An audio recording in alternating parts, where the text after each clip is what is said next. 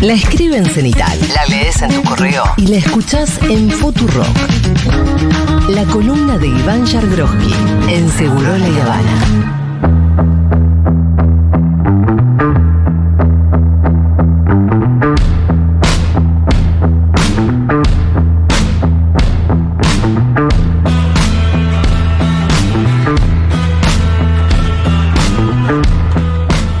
Hola Iván Yagroski, ¿cómo estás? Muy bien. ¿Qué tal? Bueno, Con el micrófono apagado. Ahora sí. Y bueno, el tema de la. ¿Qué crees que te diga? Por, cin- por, Teníamos cinco, que arrancar así, Diego. por cinco pesos, ¿qué querés? Barroja, travesaño. No tenés por cinco Ey, pesos, está Diego. Él está tirando un gol de. no, no, un ojalá penal raro, un penal raro. ¿Qué pasó con ¿Acaso? ¿Acaso el tipo que rompe todas las eh, los números de las redes tenemos acá? No, eh, estaban, querían hablar de. Eh, Esto... Iván Jadrowski, ¿cómo funcionan sus eh, videos en, en Ah, YouTube? porque esto, Diego, todo. Diego, esto gastaste en esto durante ocho años, gastaste en esto, Diego. Tomá, llévatelo, tomá. ¿Cómo están, eh? ¿Cómo están, eh? Yo, hay que quedarse callado hasta el jueves, Diego, haceme caso. Barroche. Calladito hasta el otro jueves. Hasta el otro jueves. Yo no te dije nada, tan- la mejor con vos, primo. No, pero escúchame, eh, Diego como esa gente que empezó a coger de grande. ¿Por qué? Porque. Y porque es, es, viste, hay de todo, hay hinchas de boca que se incorporaron a la, a la vida deportiva con Bianchi y hay hinchas de River que se incorporan a la vida deportiva con Gallardo. Entonces creen Sí. que la- los dos creen que la normalidad Claro. es ser protagonista, ganar la- llegar a la semi, a la final de la Copa Libertadores, 18 años etcétera, etcétera, etcétera. Y la verdad que eso para mí es medio de turista, ¿no? Ahí, pa- ahí no hay grieta. Ahí son... Pero él es más chiquito. Por eso. Eso digo. Se incorporó simplemente. Ojalá se incorporado la- con Bianchi. Claro. No, en el incorporó caso. No, en el caso de Diego, Sí. de- es alguien que es reactivo, porque se incorporó. Es como el de River que se incorporó con. Bianchi Claro. a la vida. Entonces fue todo deterioro. Grinch, claro. Fue todo deterioro. Entonces Diego, cuando ve derrota en el otro, la celebra. Pero eso es de turista. Ah, porque vos nunca hiciste eso. Vos sabés si vi- Pero vos sabés que si Vea cómo se vivís, ríe Fito, que te conoce hace. es cíclico esto. Sí. Es cíclico. Sí, por eso. Es cíclico salvo para Independiente. Salvo para Independiente. Sí. Ay, pobrecitos. Bueno, tenemos muchas cosas de qué hablar hoy, Iván Yagroski. Sí, Eh, no tantas, ¿no? Es verdad que no tantas. Fue una semana. Tranqui. ¿Te puedo preguntar cuántos puntos subió Milei esta semana? ¿Me podías dar ese dato? Según el. Hay, creo hoy salía una y. Pero estaban más o menos las dos que vi, que creo que eran de Subán y de Aurelio. eh, Estaba entre 36 y 38 puntos. Ah, bien. Subió 8 puntitos, según esa encuesta. Eh, 5. ¿En cuánto está Cinco, eh, seis. Burris en esa? 28. 20 entre Está muy alta, 26 y Bur. 28. Ah, todo- toda la reta adentro. Y. eh, mm, ¿Masa? No, hay una que está en 24. Y Massa en- está eh, en 32, 33. Está eh, primero Milei, segundo Massa, tercero Boric. Ajá. Hoy ese es el for- hoy es la tendencia. Hoy es un escenario con segunda vuelta. Hoy. Como sí, con segunda vuelta. eh, Sí, 5 puntos de diferencia, según lo que. donde sería, digamos, un formato. Supongamos que esto es arbitrario, es ficción lo que voy a decir, pero Sí, que termina Sí, sí. Milei en 36 puntos, Mm. Massa en 32 y Bullrich en 28. Yo no veo el escenario de donde el peronismo es competitivo en esa segunda vuelta. No, uno se imaginaría que los votos de Bullrich se irían a Milei. No, siento que los votos de Bullrich no son votos No. peronistas. No, no. No, no, no sería. Se sienten un poco más cercanos. No, siento. no. Pero bueno, tiempo raro porque son las mismas encuestadoras que hace tres semanas daban a Milei en 15 puntos. ¿O no? No sé, porque hay una cosa ahí No, donde. en se hizo 15 37 no. porque sí que el Milei No, tiene 50 20, puntos. En 20, en 20. Pero En 15 tampoco no. vi- pero son las mismas que tampoco vieron venir a Milei como el candidato más votado. En- Ni a Massa como el menos como el- votado. como el- no. No, Massa no fue el candidato menos votado. Bueno, eh, sí, no individualmente, pero el espacio menos votado. Ah, em, no, no, no, no. Fundamentalmente, me parece que sobre todo lo que no vieron es la libertad avanza como espacio Mm. político más votado. Eso fue, lo me parece, lo que no se vio. Lo de Milei como candidato más votado Es- en los últimos Era, tres días sí. estaba. Era una posibilidad. Era una posibilidad. em, porque el punto era si Massa estaba en 25 Sí. Que que podía estar Milei en 25, 24, Sí, 26. sí, sí, sí. Además a eso le tenías que sumar los votos de Grabois para que. Mira, el, el yerro más grande Sí. no tuvo que ver, con- por lo menos en las que vi yo, ni con Milei, ni con Massa, ni con Grabois, sino con Juntos por el Cambio. Todas las encuestas descontaban Juntos por el Cambio en 35, 36 Claro. puntos Ajá. y terminó en 28. Que lo que, no, que, que lo que restó se, se sumó. 27, 28. O sea, tenían a un Milei más bajo, a un Junto por el Cambio más arriba. Lo que restó Junto por el Cambio lo sumó Milei. Exacto. Bueno, vos decías que hoy en este escenario, te imaginas ponerle que una segunda vuelta, tal y como están más o menos repartidos los votos, no habría ninguna posibilidad para el peronismo. Si el formato es el de hoy, Sí. la foto es la de hoy, Sí. no, pero bueno, la elección no es hoy. No. Bueno, entonces faltarían casi tres meses. Faltan dos meses para el balotaje y. eh, no, para la, primer- Para la eh, perdón, primera para vuelta. la primera vuelta. Sí, tres meses para el balotaje. Hay dos cosas. Una es. Da la sensación que Milei. Pasan varias cosas. Milei tuvo una primera semana muy buena. ¿No? Una, una primera semana post triunfo muy buena Sí.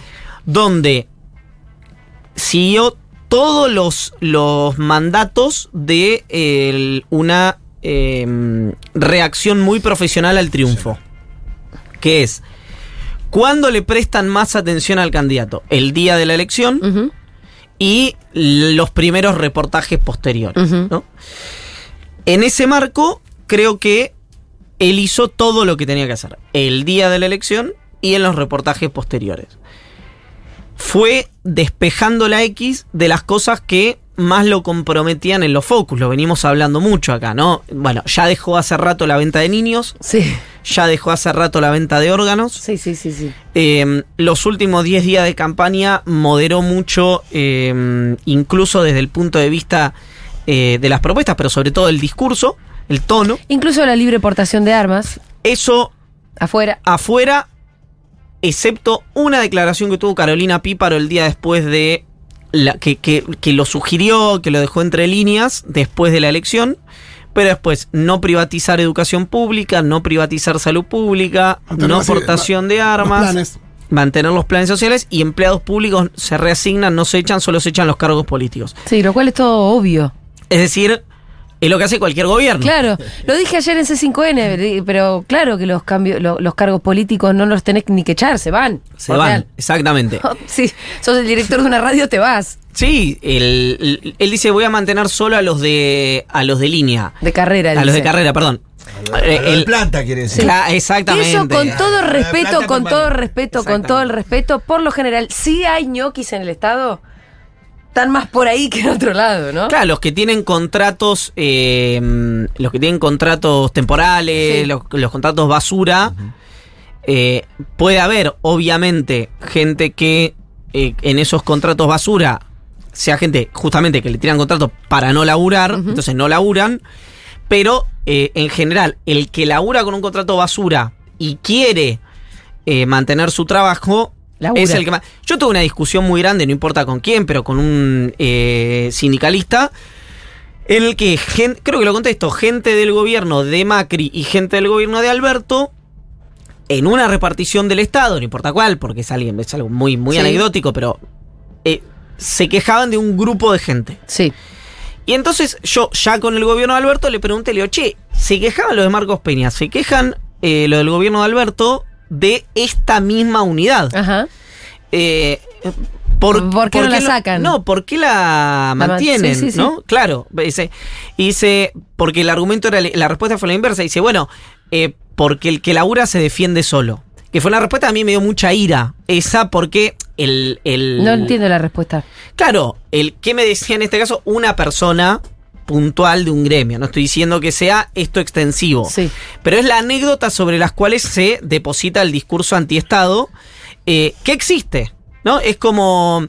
Como también existen los eh, gente del partido de Milei que es antisemita. Vos decís, ¿son todos? No. Como tampoco hay que tomar los trabajadores de eh, el Estado que no laburan, esto se lo digo a mis amigos libertarios, y, y que los hay, tampoco podés tomar gente del partido de Milei que es antisemita como todos los libertarios que están con Milei. Pero que existen las dos cosas, existen. Sí. Entonces, el- este argumento era, Yo decía, ¿por qué defendés a este grupo que sabes que no labura? Pues si se queja el peronista y se queja el antiperonista, que evidentemente no labura, dices, ¿por qué el que labura se defiende solo? Si no lo tengo que defender yo al que labura. Se defiende con su propia tarea. Ajá. Bueno, ese formato, eh, en general, como bien decís vos, ocurre con los trabajadores temporales. Yo me acuerdo cuando Macri echó muchos trabajadores de fabricaciones militares y otros Sí. lugares al comienzo.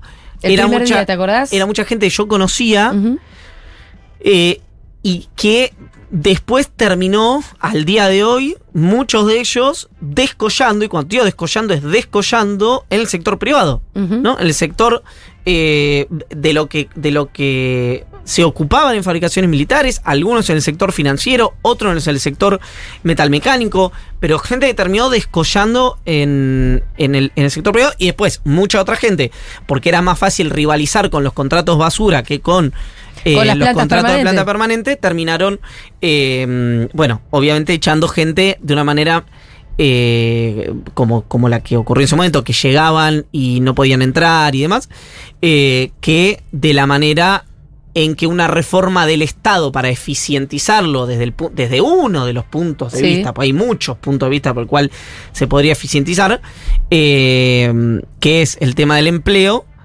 eh, bueno, mi ley lo que dice o lo que sugiere es que no lo va a, a abordar. ¿no? Eh, mi ley lo que plantea es algo que ya ha ocurrido en la historia argentina. La gran pregunta es por dónde va a pasar el recorte si él se pone el, el objetivo del 15%. Bueno, ese, eso ya no está, eso ya Ocampo Emilio. dijo que no. Exacto, Campo ya dijo que no. Ocampo dijo que era imposible reducir un punto del coso en, un- en un día, que eso lleva tiempo. Claro, Campo habló de em, unos años para llegar a ese. a Ya ese que hablamos de. Ocampo y una de las cuestiones que vos abordás en tu muy buen newsletter de hoy, Sí, se pueden eh, escribir en arroba cenit- en cenital.com.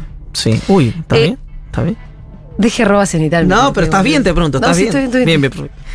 Vos haces un listadito de los eh, potenciales funcionarios de mi ley. Sí. De, de- contame un poquito de ellos.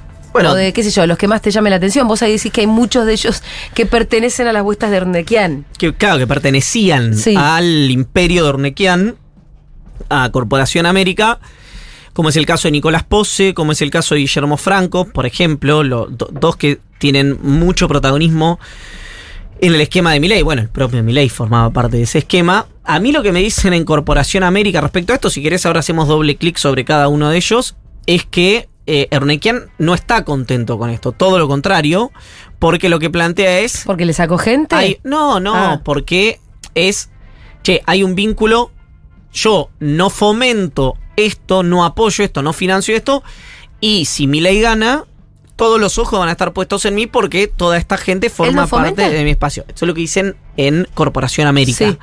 Que es lo mismo que dicen en La Libertad Avanza. ¿Qué dice? El, el argumento, es cierto, el argumento es atendible. El argumento del esquema de Milley. Dicen, trabajó 15 años, ¿y dónde cree que saque la gente? Claro, no es un tipo que venga de un partido político, No. que, que tenga una vida social Sus conocidos extrema. son de ahí. Claro, la gente que él conoce, donde se hizo amigo, que sabe cómo labura, labura, eh, están en, el, en, el, en la compañía donde laburó 15 años. También es atendible. Lo que pasa que ¿Qué hacía mi ley en esa compañía? programas financieros, eh, el business plan y ese tipo de cosas, me parece. ¿Lo hacía bien? Dicen que sí. Una vez alguien me dijo eh, que no sé no, por lo- no me imagino haciendo bien no, nada. no, pero- no, no, me dijeron que era en, Sí. en términos eso de los programas financieros, no el programa de negocio, el programa financiero, el business plan, no, los programas financieros, era como un asesor respecto a... eh, ¿Qué es donde de poner la guita, laburarla, comprar acciones, bonos? Sí, flujos, eh, no, no sé hasta dónde alcanzaba la asesoría de mi ley, Ujú. con lo cual no te voy a decir una cosa por otra, sí que estaba, te repito, más orientado a lo financiero, y alguien no sé por qué me decía eh, que era alguien que si lo agarra, como que su mayor, su mejor per fuera a la mañana. Ah, Eh, no sé por qué. Sí, como. a mí me pasa sí, lo mismo, ¿eh? sí. cuando me sacan en la radio de la mañana me va mejor. Ah, Sí. mira. No sé por qué era algo, pero bueno, eso es anecdótico, no importa. Lo que voy es. El punto eh, es que. Sí, Nicolás Pose, sobre todo Guillermo Franco, era gente que trabajaba en, eh, en aeropuertos, en, en Corporación América en general. El caso de Guillermo Franco es interesante porque, además de eso, Ministerio del Interior sería Guillermo Franco. Claro, fue el eh, representante designado por Belis, pedido por Belis, en el Banco Interamericano de Desarrollo. Mira vos. Sí, es un funcionario de este gobierno. ¿Pero lo llegó a hacer? Sí, claro, Sí, sí. renunció hace dos días. Ah, o ayer. mira vos. Sí, claro. Y Bueno, viendo- Pará. hasta que vio los 30 puntos. Hay muchos. ¿Cuáles de ellos te llaman un poquito más la atención o vos tenés alguna nota y alguna cuestión para contar? Ah, el, el caso de. mm, Está Diana Mondino, tenés Martín Krause. a ver, que me, que me llama la atención qué significa. Yo no sé ni... No, Sandra Petovelo, por ejemplo, que es eh, la, la que sería la ministra de Capital Humano, que Sí. adentro tiene. Educación, salud, educación. todo. Exactamente. No, perdón, educación. Sí, sí, educación, Ah, salud, sí. exactamente. Eh, es alguien que. Bueno. Tiene eh, una. Por lo que dice. Esto no recuerdo a quién se lo leí. ¿Puedo parar un ratitito el aire? Quiero Estoy citar eh, a la persona que se Digo, lo Fred. leí y no, no, lo, no lo recuerdo, que decía que según la propia web de la Universidad Austral, había estudiado una carrera de dos años en modalidad eh, online. Eh, yo no sé si esto es así, eh, no, lo, lo leí Sandra Petovelo, que sería la la ministra, ministra de Capital Humano. que sería un mega ministerio. un mega ¿no? ministerio, uno de los ministerios más importantes Sí. que, que tendría eh, Milei. Te digo la verdad. Porque sería, estaría concentrando lo que ahora son cuatro. Eh, Ahora no me acuerdo. Yo, yo vi toda la entrevista con Johnny Viale donde armó el nuevo organigrama, pero. Sí. Desarrollo, salud. Sandra, pero es de eh, la y Universidad educación. Austral. Entiendo ella, la. Universidad Austral. Eh, Con no, fuertes vínculos con el Opus Dei no lo sé. ¿Por qué? por la Universidad Austral. La Universidad Austral tiene. Ah, no, bueno, pero los fundadores son los que tienen vínculo Bueno, con la iglesia, digamos, no los, los profes. Eh, no sé, igual ella tal vez sí, eh, desconozco. Lo que digo es, no, no hay enormes referencias en gestión pública de ninguno. No, no. La verdad. Eh, con lo cual, no sé, Cosentino, por ejemplo, tiene una fintech, el que, se quiere- el que sería el secretario de innovación. ¿Tiene una qué? Una fintech. Una Ah. ¿No? Una- como. Claro. Eh, después, eh, según vi, Martín Kraus, eh, economista y escritor, si mal no recuerdo. Eh, Mucho economista, ¿no? Sí. eh, me olvidé el segundo apellido de Chirilo, de Eduardo, eh, el de Energía. Rodríguez Chirilo. Rodríguez Chirilo está ahora en España, es eh, alguien que es, con experiencia, la verdad que En energía. Rodríguez Chirilo sí es, tiene, tiene experiencia, sobre todo en sistema de regulaciones y tal. Todo es un encuadre, eh, como es el encuadre de mi ley, ¿no? O Imagino sea, más desregulaciones que regulaciones igual a este. Claro, no, no estamos hablando de, eh, digamos, si es, no, no, no va a aparecer Roberto Lavagna. No, no, no, Aparte es más fácil destruir que construir. eh, que es un poquito el plan No, pero digo, gobierno to- de pero toda esta gente eh, tiene el- la misma filosofía de el Estado, Sí. de la política, del sector privado que tiene Milei. Lo cual, por otro lado, es bastante lógico, ¿no? Porque por algo los convoca Milei Sí. y no, no va a convocar a eh, Ahora, Guado de Pedro. Con para algunos de ellos revela que no es muy novedoso lo que trae cuando trae, no sé, a Venegas Lynch. Digo, Yo lo quiero que se entienda, ¿no? Sí. Eh, al Rengo para conocerlo hay que verlo caminar, decía un gordito vestido general. Eh, dicho con todo el respeto, por supuesto. Eh, entonces, si gana, sí.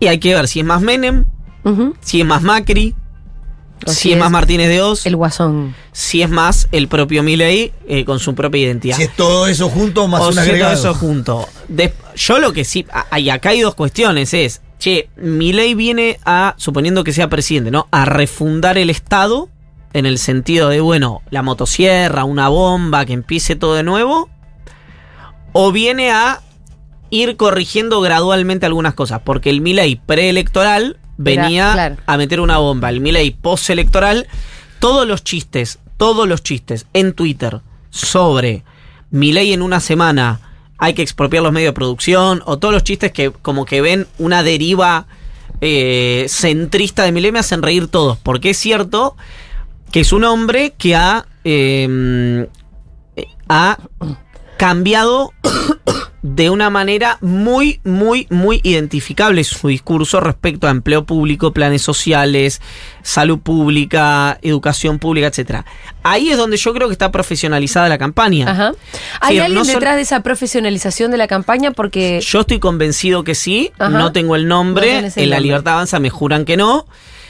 Es raro pensar que él mismo dijo, bueno, este es momento de moderar, No, o- ahora bajo el tono, cambio esto, O lo como otro. me dijo alguien ayer, a lo mejor, eh, que alguien del oficialismo me dijo, yo le preguntaba, le digo, che, ¿quién está atrás de la campaña? Da la sensación, a mí me da la sensación, es una campaña muy americana, Ajá. norteamericana.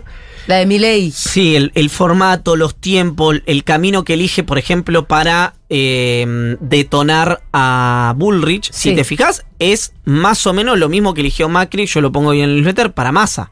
Es decir, elige una frase bien pensada para pegarle en el eje de flotación a su, a su principal rival. Es, vos te estás refiriendo a la de es, un- la- es peor que una segunda marca. Eso, claro, Bullrich es mi segunda marca.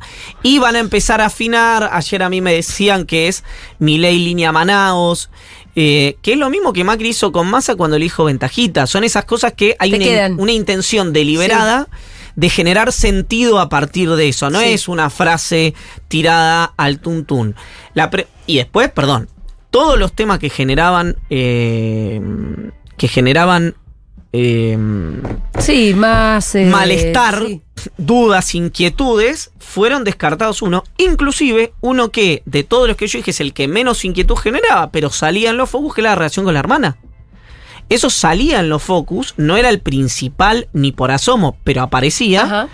Y lo que aparece en la misma semana en la que él empieza a descartar uno a uno los temas complicados de su campaña es su relación con Fátima Flores, Ajá, Aparece una novia. que aparece ayer. Sí. ¿no? Es el primer día de la segunda semana de campaña de eh, Milei candidato a presidente. Ya ¿Vos que lo mantuvo, que que lo mantuvo en, en- en la, pla- en la pantalla de la televisión todo el día, hasta en los programas de Chimento. Que es muy difícil. Sobre todo. Y muy difícil para un político llegar a ese lugar. sobre Em, todo en los programas de Chimento. ¿Vos pensás que aparece su novia de alguna manera para normalizar esa situación que era extraña y ya se, eh, se empezaba a, a- Mira, a sentir como una cosa extraña? uno sie- siempre ocurre lo mismo. Si este es un acto donde de verdad dos personas se enamoraron y tal, uno no tiene mucho para decir, digamos. Ya Por está. supuesto que no. Si es un acto de campaña, uno sí tiene para decir. ¿Por qué puede haber una especulación con que sea un acto de campaña? Por la oportunidad, para Primero, empezar. porque es un político en campaña Ajá. y porque es uno de los puntos que generaban inquietud, en este Sí. caso del político en campaña. Y perdón, y que no sería el primer político del antiperonismo, del peronismo, del radicalismo que genere un acto de campaña, que, que genere un vínculo eh, para que- que sea un acto de Ajá. campaña. Y si uno mira... Moritán sería. Moritán sería como el cúmulo de todo No. eso. No, Moritán se Moritán enamoró, se de enamoró. verdad. Ah. ¿Cómo no. te vas a enamorar de Pampita? No, y- no, y Aparte Moritán fue previo. ahí, fue previo. No, fue muy previo, no, no tiene que ver. algunos con- que a los con los cuales ha hablado y antes de Pampita apuntaba a otro y con ese argumento. No. Quiero llegar a No, tener ahí se me- notoriedad para lograr No. meterme en la política. Se me ocurren tres dirigentes del peronismo, así, que no voy a decir por supuesto ninguno de los tres porque no me quiero meter en la vida privada de nadie, pero se me ocurren así, tres del peronismo. Sí, Así, sí, de todos los partidos. Rápido. sí, Eh, Hay gente Lo- que hasta ha tenido hijos para. lo que digo es que en esta secuencia hay un antecedente que eh, aparece en LAM, en el programa de conduce Ángel de Brito en América. Sí, lo conozco. que es una entrevista o una visita que hace Fátima Flores hace 35 días más o menos. Ajá. En la que ella cuenta y se lamenta en el programa por eh, su em, ruptura con su pareja anterior, que no recuerdo quién era, por supuesto, es un tema que me, que me excede. Pero eh, hablaba también de la eh, negativa que tenía a generar una nueva etapa en su vida amorosa. Acá ocurren dos cosas. O no era cierto que estaba, eh, no triste, pero que no estaba generando una nueva etapa en su vida amorosa. O no es cierta, no es cierto este vínculo. Uno podría decir, perfectamente ella podía en ese momento decir, yo no quiero dar a conocer mi relación con Milei por múltiples motivos y sería completamente respetable. Lo que digo es, son todas cosas, a mi juicio, a las que se expone Milei. Son todas cosas a las que se expone Milei que no sé si eran necesarias. Yo si tuviera que, em, Sí. que, que abrir un signo de pregunta sobre la campaña de Milei, esto es lo primero que me genera dudas. Todo lo otro me parecía un acierto atrás de otro. Esto me genera ¿Y por dudas. qué no te parece? A mí me, me- lo- la- mi primera lectura fue como, uy, mira, otra buena. Me parece que lo normaliza, lo populariza incluso todavía más. Una novia comediante hasta puede darle algo gracioso a un personaje que a veces genera un escosor por, por la, la violencia con la que se maneja. Sí, otra cosa podría ser que es una pareja de comediantes. ¿No? También. Sí, sí. Hay, hay un punto el que se, con el que se lo impugna a Milei, Mm, que es con el que lo va a impugnar Juntos por el Cambio durante la campaña, es que no es serio. sí. Claro. Ridiculizarlo. Claro, y entonces, Fátima ridiculiza todo. digo, me parece que es toda una secuencia que yo creo que no era necesaria. Repito, si es que es un acto de campaña, si el tipo se enamoró y ella se enamoró, ya está, Sí, listo, claro. no hay nada más para decir. Eh, pero encuadrándolo, yo lo tengo que ver como secuencias que fueron despejando la X de las situaciones problemáticas del candidato, a mí es la primera eh, noticia sobre mi ley que me genera dudas si es positiva. Dicho esto, es el, el dirigente político que mejor aprovechó la primera semana de campaña, indudablemente. Bien, la vamos- primera semana de campaña sí. Pospaso. Perfecto. Vamos a los otros, porque ya pasó una semana, Sí. un poquito más, desde nuestro último encuentro. Sí. Eh, pasemos por Juntos por el Cambio y, y digo, y terminamos en el camino del peronismo. Sí. Eh, bueno, qué difícil la está teniendo Bullrich por varias circunstancias. Una de contexto, ¿no? Como de el lugar en el que quedaste, por do- a dónde ir a buscar votos, por do- que, que no se te fugue. Como, es como si tuviera un agujero en la bolsa también, ¿no? Eso por un lado, que es casi natural. Y por otra parte, ¿cómo le está jugando Macri? Exacto. El, eh, hay dos dificultades que tiene Bullrich, que es perdió una semana de campaña, no encontró todavía eh, el lugar, su lugar en la campaña. Eso lo reconocen incluso en su en su esquema, en su dispositivo político. Y la verdad que flaco favor le hizo Macri con este histeriqueo que ha hecho con Milei en los últimos días. De hecho, algo que parecía o que dentro del esquema de Bullrich sugerían que era una visión forzada de algunos periodistas o de algunos dirigentes que querían dañarla a Bullrich a Macri, lo termina diciendo en on el propio Alfonso Pratgay en La Nación Más, cuando dice este coqueteo entre Milei y Macri confunde al votante. Sí. Tiene razón, es Sí. indudable que tiene La razón. indefinición de Macri ya confunde. Pero claro, no, perdón, Aún si no se definiera a favor de Milei y no se definiera a favor de nadie, estaría jugando a favor de Milei. No, no, si Macri no se define, está jugando a favor de Milei indudablemente, pero Ah, Macri pero ya se definió. Pero además ya se definió. Macri ya se definió. Macri dijo, yo voto a Patricia Bullrich, yo acompaño a Patricia Bullrich, pero no termina de ser verosímil Claro. ese acompañamiento de Macri a Patricia Bullrich. Entonces, eh, imagínenselo de otra manera. Está bien que ideológicamente están en veredas muy lejanas, pero imagínense si Cristina Kirchner apareciera y dijera, bueno, a Massa hay que ayudarlo, es nuestro candidato, está con muchas dificultades, pero hay que darle una mano.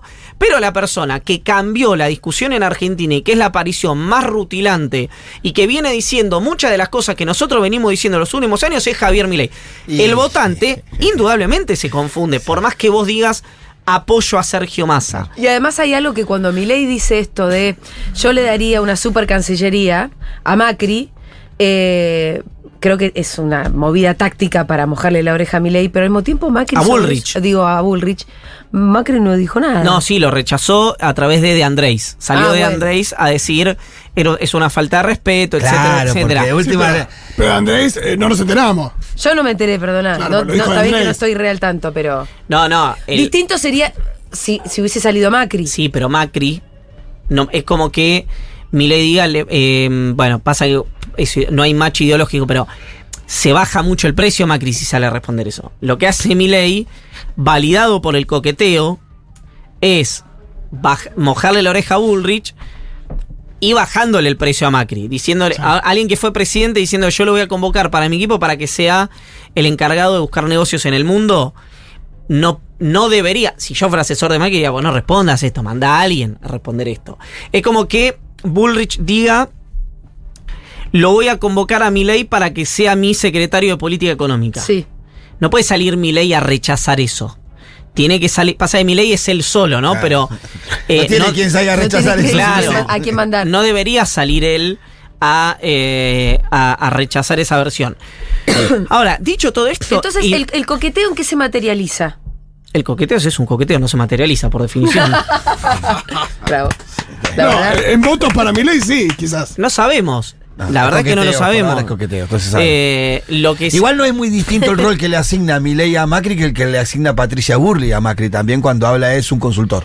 No, ahí lo que pasó fue que, producto del fastidio del coqueteo entre Macri y Milei, salió Da- Damián Arabia, que es la mano derecha de Bullrich, y dijo: Macri es una pieza en el esquema de liderazgo ejercido por Patricia Bullrich. Es decir, lo horizontalizó Con a Patricia. Macri, no. Con el resto abajo Ah. de Con la Patricia. reta, con la reta, reta. La líder hoy Morales. es Patricia y Macri está ahí. Sí, lo había dicho explícitamente en una nota en donde dijo acá, la líder soy yo, Macri es una persona de consulta continua, pero nada más. La, Bueno. la gente decidió que yo sea la candidata, yo soy la líder. Yo no la veo liderando mucho igual, ¿eh? No. No puede estar en una situación incómoda, Mm. pero es la primera semana de campaña. Esto falta mucho. Eh, la verdad que si bien, repito, yo veo que o tengo que abrir un signo de interrogación. O Karina Milei tiene habilidades tácticas y estratégicas y comunicacionales que de hecho no hay manera de conocer porque no habla y es posible, no lo sabemos, pues es una incógnita porque no habla o la campaña de Milei está teniendo soporte profesional de afuera. Y la segunda me suena más. Es que no lo sé porque se sabría. Nunca no se saben estas cosas. Es raro Claro, que no se sepa. Alguien se quiere colgar la cucaracha ese. Exactamente. Yo le conseguí los 30 puntos a este muchacho. Exactamente. Hay algo de Silvestre, de hecho ayer lo discutíamos un poco porque el Pitu, eh, p- ¿Quién, porque vos, No. no. boludo, sí, porque vos pensás que detrás de eh, el exitazo de Milei en TikTok, por ejemplo, Sí. hay unas cabezas brillantes. Y yo eso se lo discuto, Ah, lo que sí. pienso es que detrás del exitazo de Milei en TikTok hay un vector muy silvestre que machea muy bien entre Milei y TikTok. Yo creo, estoy. eh, no creo que haya una estratega brillante. Ambas. no, yo estoy más cerca de lo que dice eh, la, la doctora Mengolini. Porque. Porque el Pitu dice, "Jun- eh, el peronismo tiene que ir y hacer lo mismo. Y yo no creo que pueda. No, porque el peronismo, si te fijas, tenía en redes, no TikTok, porque todavía no se había popularizado, pero en Twitter o en cadenas de WhatsApp o tal, cuando era, cuando era trendy, cuando era moda, Sí.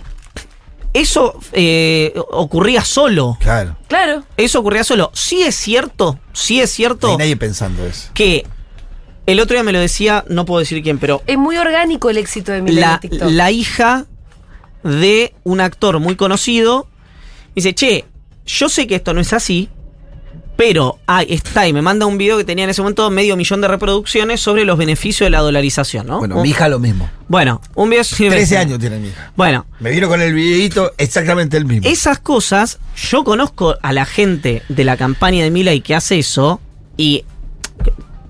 Digamos, gente que yo... Pero lo hace tengo- alguien eso. tengo- sí, bueno, bueno, alguien obvio. lo corta y lo sube, pero. Alguien obviamente que lo hace y lo De graba. Milei. De Milei. Ah. Ahora, no, no son. Después hay un montón de ramificaciones de eso. Pero hay alguien que de mi ley que lo cortó, lo pegó y después hay un montón de cosas. Sí, que lo cranean, pero no- pero es- Boludo, lo cortar podría- y subirlo. O sea, yo también corto boludeces que digo y lo subo. Algunas cosas le va bien, otras cosas no la ve nadie.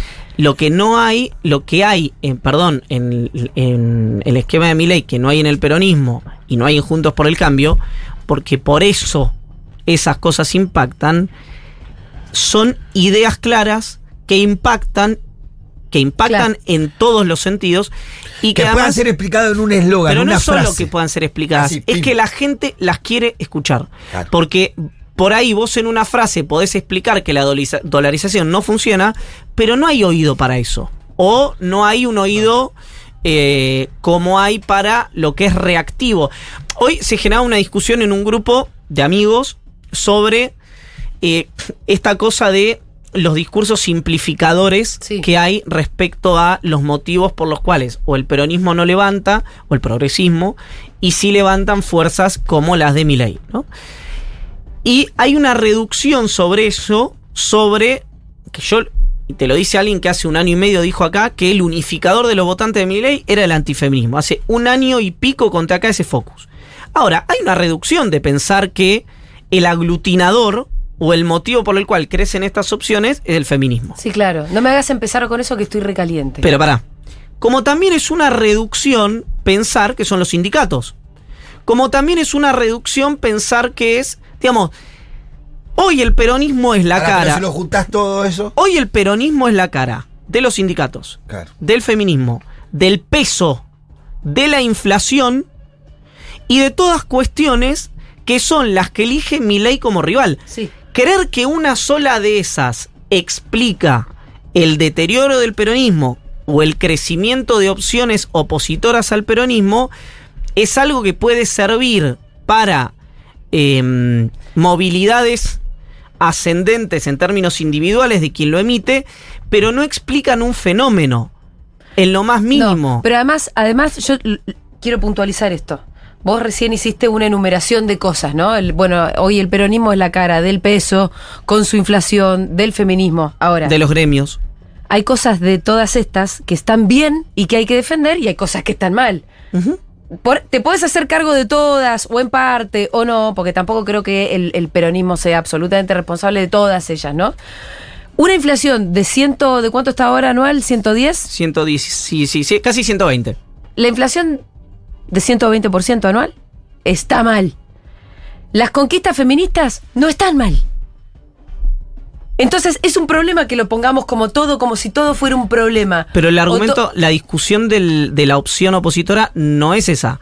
La opción, o- la discusión Bueno, de la hoy opción. sí, porque hay unos sectores, del, incluso dentro del peronismo, que le están echando la culpa a la parte más progresista del peronismo, la que llevó adelante determinadas conquistas detrás de la bandera feminista y otras, que dicen, bueno, esto estuvo mal.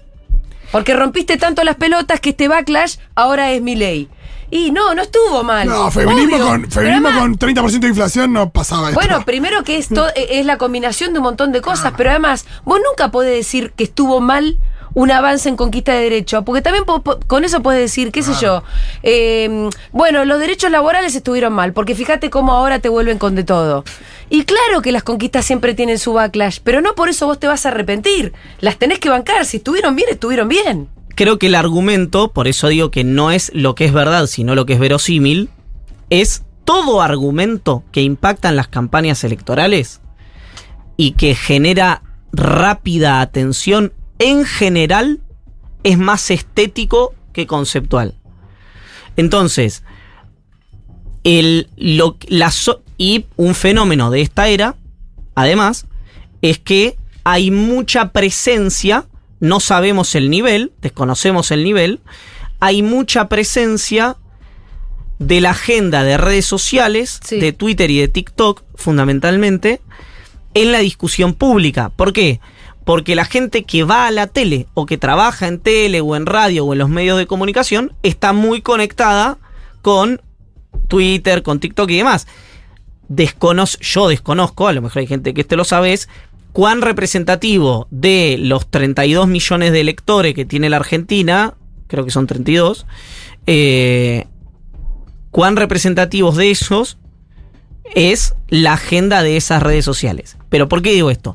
Porque sí ha habido un discurso muy bien trabajado durante muchos años donde lo que eran políticas públicas de- desde el punto de vista económico, desde el punto de vista de las libertades individuales, desde el punto de vista de los derechos laborales, se usaron cuestiones que satirizaban cada una de esas áreas, las de los feminismos, la de la economía, la de los derechos laborales, para invalidar cada uno de esos Sí. puntos. Y a mi juicio, el error de cada uno de esos colectivos, el feminismo, los economistas heterodoxos o los abogados laboralistas, estoy diciendo una boludez, ¿no? Pero para que se entienda, fue en lugar de decir rápidamente, che, esto no, todo esto sí, pero esto no, hubo defensas, del punto de vista económico, hubo defensas hasta el 2015 que la emisión no generaba inflación. ¿Cómo no va a haber inercia? Po- Pongo el punto de vista económico que genera menos emocionalidad. ¿Cómo no va no va a haber inercia tóxica de una defensa que fue ridícula? Es lógico que haya, eh, eh, que haya inercia. Por más que haya, haga, no sé, 8 años, 7 años, 6 años, donde esa es una frase que no se emite más, Mm.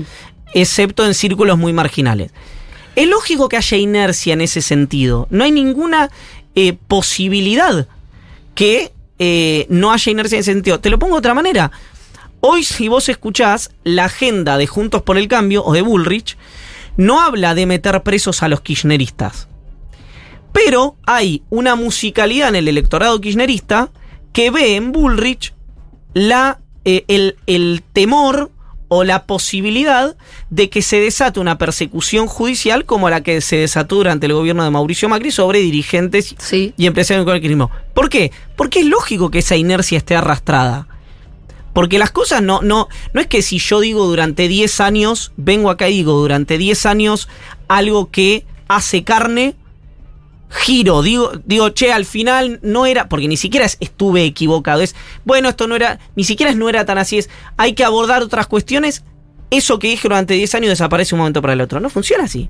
En, en ninguna parte del mundo. Vos generás sentido, y ese sentido, hasta que lo desandás, te acompaña, para bien y para mal. Es más, ¿de qué se queja Juntos por el Cambio hoy y Milei? Milei ahora menos por su resultado electoral. Que el peronismo, que el peronismo es el partido que le mejora la calidad de vida a los que menos tienen. Que si ustedes ven cualquier reportaje de gente que es más chicanera en Juntos por el Cambio, dicen, quieren tanto a los pobres que los multiplican. Y es un sentido el que el peronismo es el espacio político, por más que no haya ocurrido en este mandato, que eh, mejor que le mejora la vida a la gente que peor la pasa, que se arrastra hace muchos años. Y tampoco Juntos por el Cambio lo va a poder desandar de un momento para el otro. Es más, te diría, el que más ha hecho para desandar ese sentido es esta administración. ¿No? Entonces, eh, a mí eso me parece lógico que haya arrastres. Lo que no me parece lógico, y yo por lo menos, desde nada, mi metro cuadrado, eh, no hay ni que, esto que te digo, ni eh, casarse con los dogmas y abrazarlos y defenderlos solamente porque hay una persona enfrente que o no piensa como vos o no te cae bien, que los impugna, ni reducir los análisis de las elecciones, que son indudablemente multicausales, a algo que a vos no te cae bien. No todo lo que no te No, cae es- bien está mal. Estoy de acuerdo con que abrazarse a los dogmas nunca va. El problema también estaba pensando porque, o sea, bueno, eh, vamos, qué sé yo, a la cuestión de los derechos laborales. También es un error que eh, cerremos la discusión sobre la posibilidad de una reforma laboral. Claro. Porque es una mala palabra la reforma laboral. Como si reforma laboral fuera igual al Evanelco o igual al fin de cualquier tipo de derecho laboral, indemnización. Correcto. Bueno, en realidad vos podés pensar en la reforma, una reforma laboral porque nuestra ley de contrato de trabajo de los años 70. Bueno, pero ¿No? durante... Entonces, pero la CGT es como de- son de esos señores que están hace muchísimo tiempo, ninguna posibilidad de pensar en cosas nuevas. Eso termina jugándote en contra. Correcto. Entonces, lo- los dogmas no son buenos. Correcto. Pero al mismo tiempo. Y perdón, y si Massa dijera- Pero al mismo tiempo, responder a las propuestas de, qué sé yo, barrer con los derechos laborales, es una. y, y proponer algo que, es, que sea modernizador, pero al mismo tiempo no sea lo que ellos proponen, que es no más derechos laborales, implica una complejidad. Y, y no son tiempos de complejidad. Y volvemos a la cuestión de TikTok. Bueno, Porque va- vamos a mi tema, que es el feminismo, ¿no? Sí. Yo nunca fui dogmática. De hecho, en la era de la cancelación, ustedes lo saben bien. Sí, sí. Yo bancaba, decía, no, chicas, no se puede cancelar a Trochimoche, esto nos va, a te- esto nos va, incluso hasta lo avisoré. Dije, si vos te pones así, estás criando pequeños mileis en las aulas. Si vos a un pibe porque tocó una teta ahí sin querer lo, lo sacás del aula. No, no se puede así. Entonces, incluso con esa autocrítica, decir, che, bueno, por ahí en un momento nos zarpamos y todo, hoy yo voy a, voy a defender todo lo que logramos. Pero eso, no ser dogmático y al mismo tiempo defender lo que lograste, implica una complejidad. Sí, que Y es muy difícil discutir en TikTok con complejidad. está bien, pero eh, ¿Viste? son los tiempos que tocaron. y, y te digo más, hay algo que el peronismo, o, o- o- o como se llame, digamos, este espacio político que está gobernando la Argentina, Sí. eh, está que queriendo hacer, está queriendo hacer en la campaña que si lo, si tenía que ser efectivo, merecía eh, una construcción de sentido de varios años. Sí. Vos no podés hoy hacerle creer a la sociedad, si sos el oficialismo, que con vos se van a dar eh, las modernizaciones laborales o actualizaciones laborales que son necesarias para, si sos una pyme o sos una- un empresario, ¿no? Tío, estás mirando y decís, che, pero ¿por qué? Por eso digo, para salir de cuestiones que son más emocionales, algo hecho y derecho que es una ley.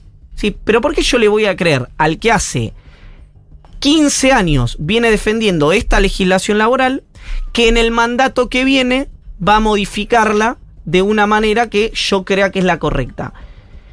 Y la verdad que la persona que piense eso tiene razón. Por más que yo sepa, Iván, que la idea que tiene Massa en la cabeza y el equipo de Massa en la cabeza se acerca mucho más al país que quiere ese empresario pyme que la que tiene Milei Sí. o la que tiene eh, Patricia Burrich.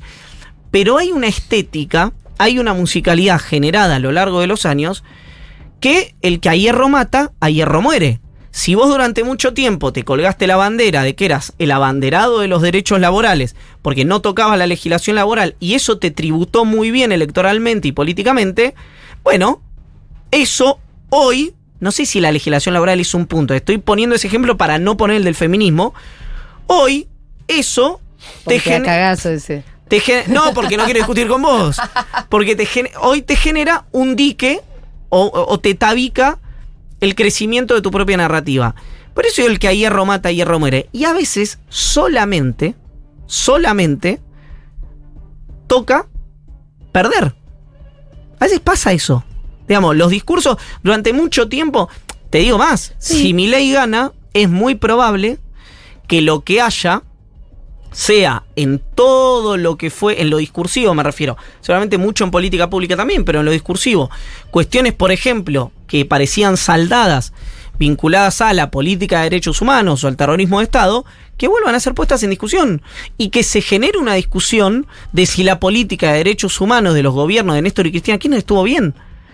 Entonces, todas esas cosas son flujo eh, y reflujo o eh, acción y reacción. Sobre todo cuando los movimientos son tan pendulares. Como tampoco a mí me llamaría Estamos la en una atención. época pendular también. ¿eh? Absolutamente. Que Como- no siempre fue así, hubo épocas de un poco más de estabilidad, Exacto. de una direccionalidad sostenida en el tiempo. Como tampoco a mí me llamaría la atención, y esto se lo digo cada vez que hablo con alguno de los empresarios que están entusiasmados con Milei, que si el plan de Milei, fra- si es presidente y el plan de Milei fracasa, en cuatro años tengamos un militar nacionalista de izquierda, cuya política sea la expropiación de algo. ¿Por qué? Porque son todas cosas que son de generación muy rápida. Alguien me dirá, el clima de época no va hacia allí. Bueno, no uno tiene que preguntarse qué es Bukele.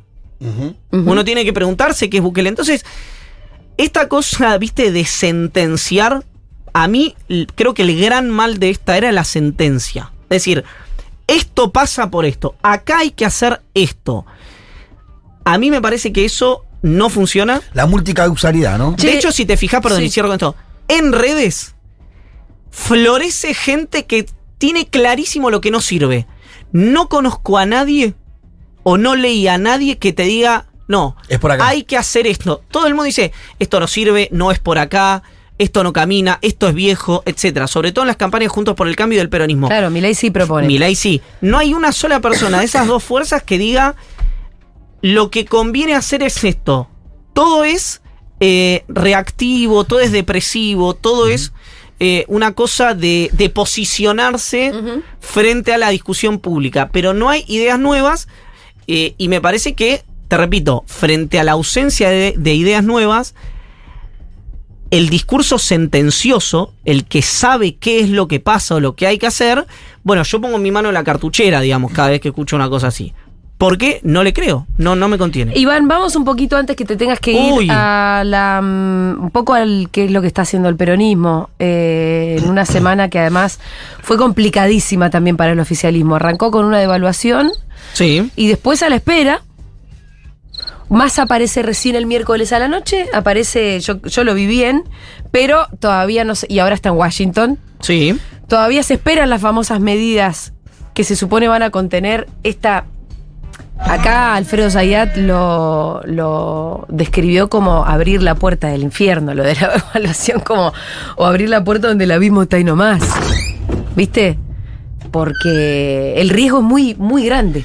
Claro, de también- lo que se desató. También lo escuché en una conversación que tuvo con Pepe en un clip que giró mucho en redes, Ah, cuando sí. le preguntaban a Alfredo qué podía hacer el gobierno, dijo nada. ¿O qué le ofrece el gobierno para un plan antiinflacionario? Ninguno. ¿Por qué? Pues está muy atado Sí. Al acuerdo con el fondo, que se fue... viralizó por el silencio que se hizo, Exacto. ¿no? Que fue el gran, eh, la gran trampa, digamos. Eh, primero, uno podría decir que sin la pandemia, ¿no? La, y, y la lógica hubiera sido distinta, porque no hubiera habido tanta emisión, eso no se hubiera. Bueno, en fin. Pero la pandemia existió, Sí. entonces.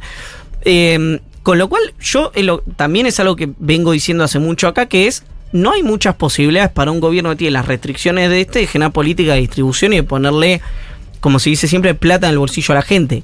Mi sensación es que, aun si bien fue una negociación a la baja, es cierto que el Fondo Monetario Internacional, de hecho el fondo a esto que hizo Massa no le llama devaluación. Ni siquiera es una devaluación. Es, ¿Cómo le ¿Qué es? ¿Una es, una del tipo de eh, cambio? es un acercamiento al brutal atraso cambiario que tenés. Devaluación sería si vos no tuvieras atraso cambiario. Y atraso cambiario sigue habiendo. Entonces, para el fondo esto es, bueno, te miran medio torcido. En ese marco, hay que ver si Massa vuelve de Washington, que yo no lo tengo claro, con el aval, Mm.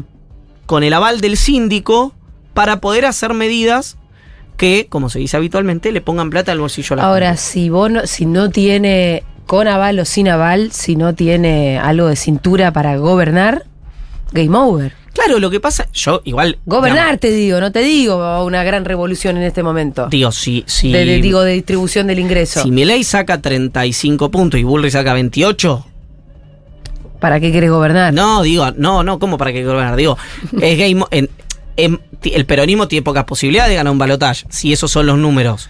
Sea poniéndole plata en el bolsillo a gente o no poniendo plata en el bolsillo a gente, porque como te digo, a veces, a veces la sociedad le pica el boleto a los gobiernos y le pica el boleto. Y fin. No hay. eh, Ahora, vos me decís, no, el gobierno tiene 200 mil millones de dólares en el Banco Central y elige no usarlos, y te digo, la verdad que me parece que la están chocando. Ahora, con la situación actual, yo repito algo que vengo diciendo frecuentemente, es, no sé qué puede hacer un gobierno. Massa, Kisilov o el mago Emanuel, Y si llega con la guita del fondo, bueno, veremos. ¿Veremos a cambio de qué? No lo sé. No me puedo Habría alguna, de- dicen que habría algún anuncio el jueves de 20 medidas redistributivas Es el- del acuerdo. Exacto. Es lo que, lo que estamos esperando todo. Eso es lo que va a buscar Massa. 20 medidas redistributivas para el día jueves. Eso es, lo entre que, las que incluiría la suma fija. eso es lo que va a buscar Massa. Y el votante de Milei, de eso que puede llegar a ver. Mm, De eso, de eso es difícil llegarle porque el votante de mi ley no es uno, son muchos, pero la mayoría tengo la, la- la impresión de que está por fuera de los convenios de trabajo, que trabaja más en la informalidad, que no le llegaría ni la suma fija ni ninguna de esas cosas, me parece. Bueno, vos también mencionás un poco que se apuesta a la gesta social parecida a la del Balotage 2015, que fue una campaña más bien silvestre del uno a uno, de del uno a uno, es una compartibilidad.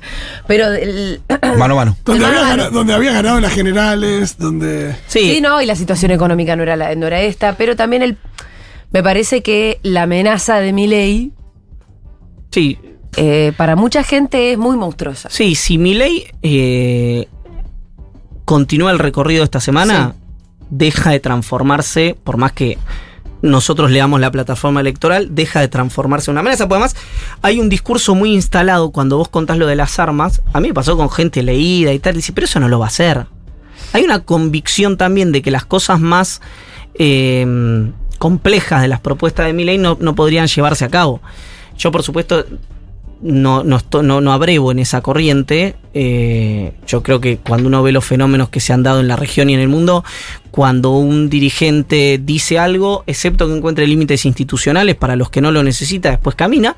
Y además el discurso igualmente crea sentido, por más que no genere cambios formales.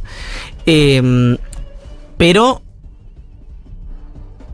hoy no la tiene fácil el peronismo, me parece que está claro y no veo herramientas, ni siquiera con la posible aparición de Cristina entre esta semana y la que viene. Hay una hay ahí como una gran laguna donde ir a pescar. Que son los que no fueron a votar. Sí. Sí. Sí, lo que pasa es que de 11 millones no fueron a votar, para que gane más tienen que votar 6. Es un número raro. Alto. Porque no, Eh, más del 50% de la gente iría a votar a alguien que no fue a votar. Pero bueno, es uno de los puntos sobre los cuales se apalanca la expectativa del oficialismo. Me tengo que ir. Chau. Chau. Iván Jagroski pasó por Seguro Le Habana.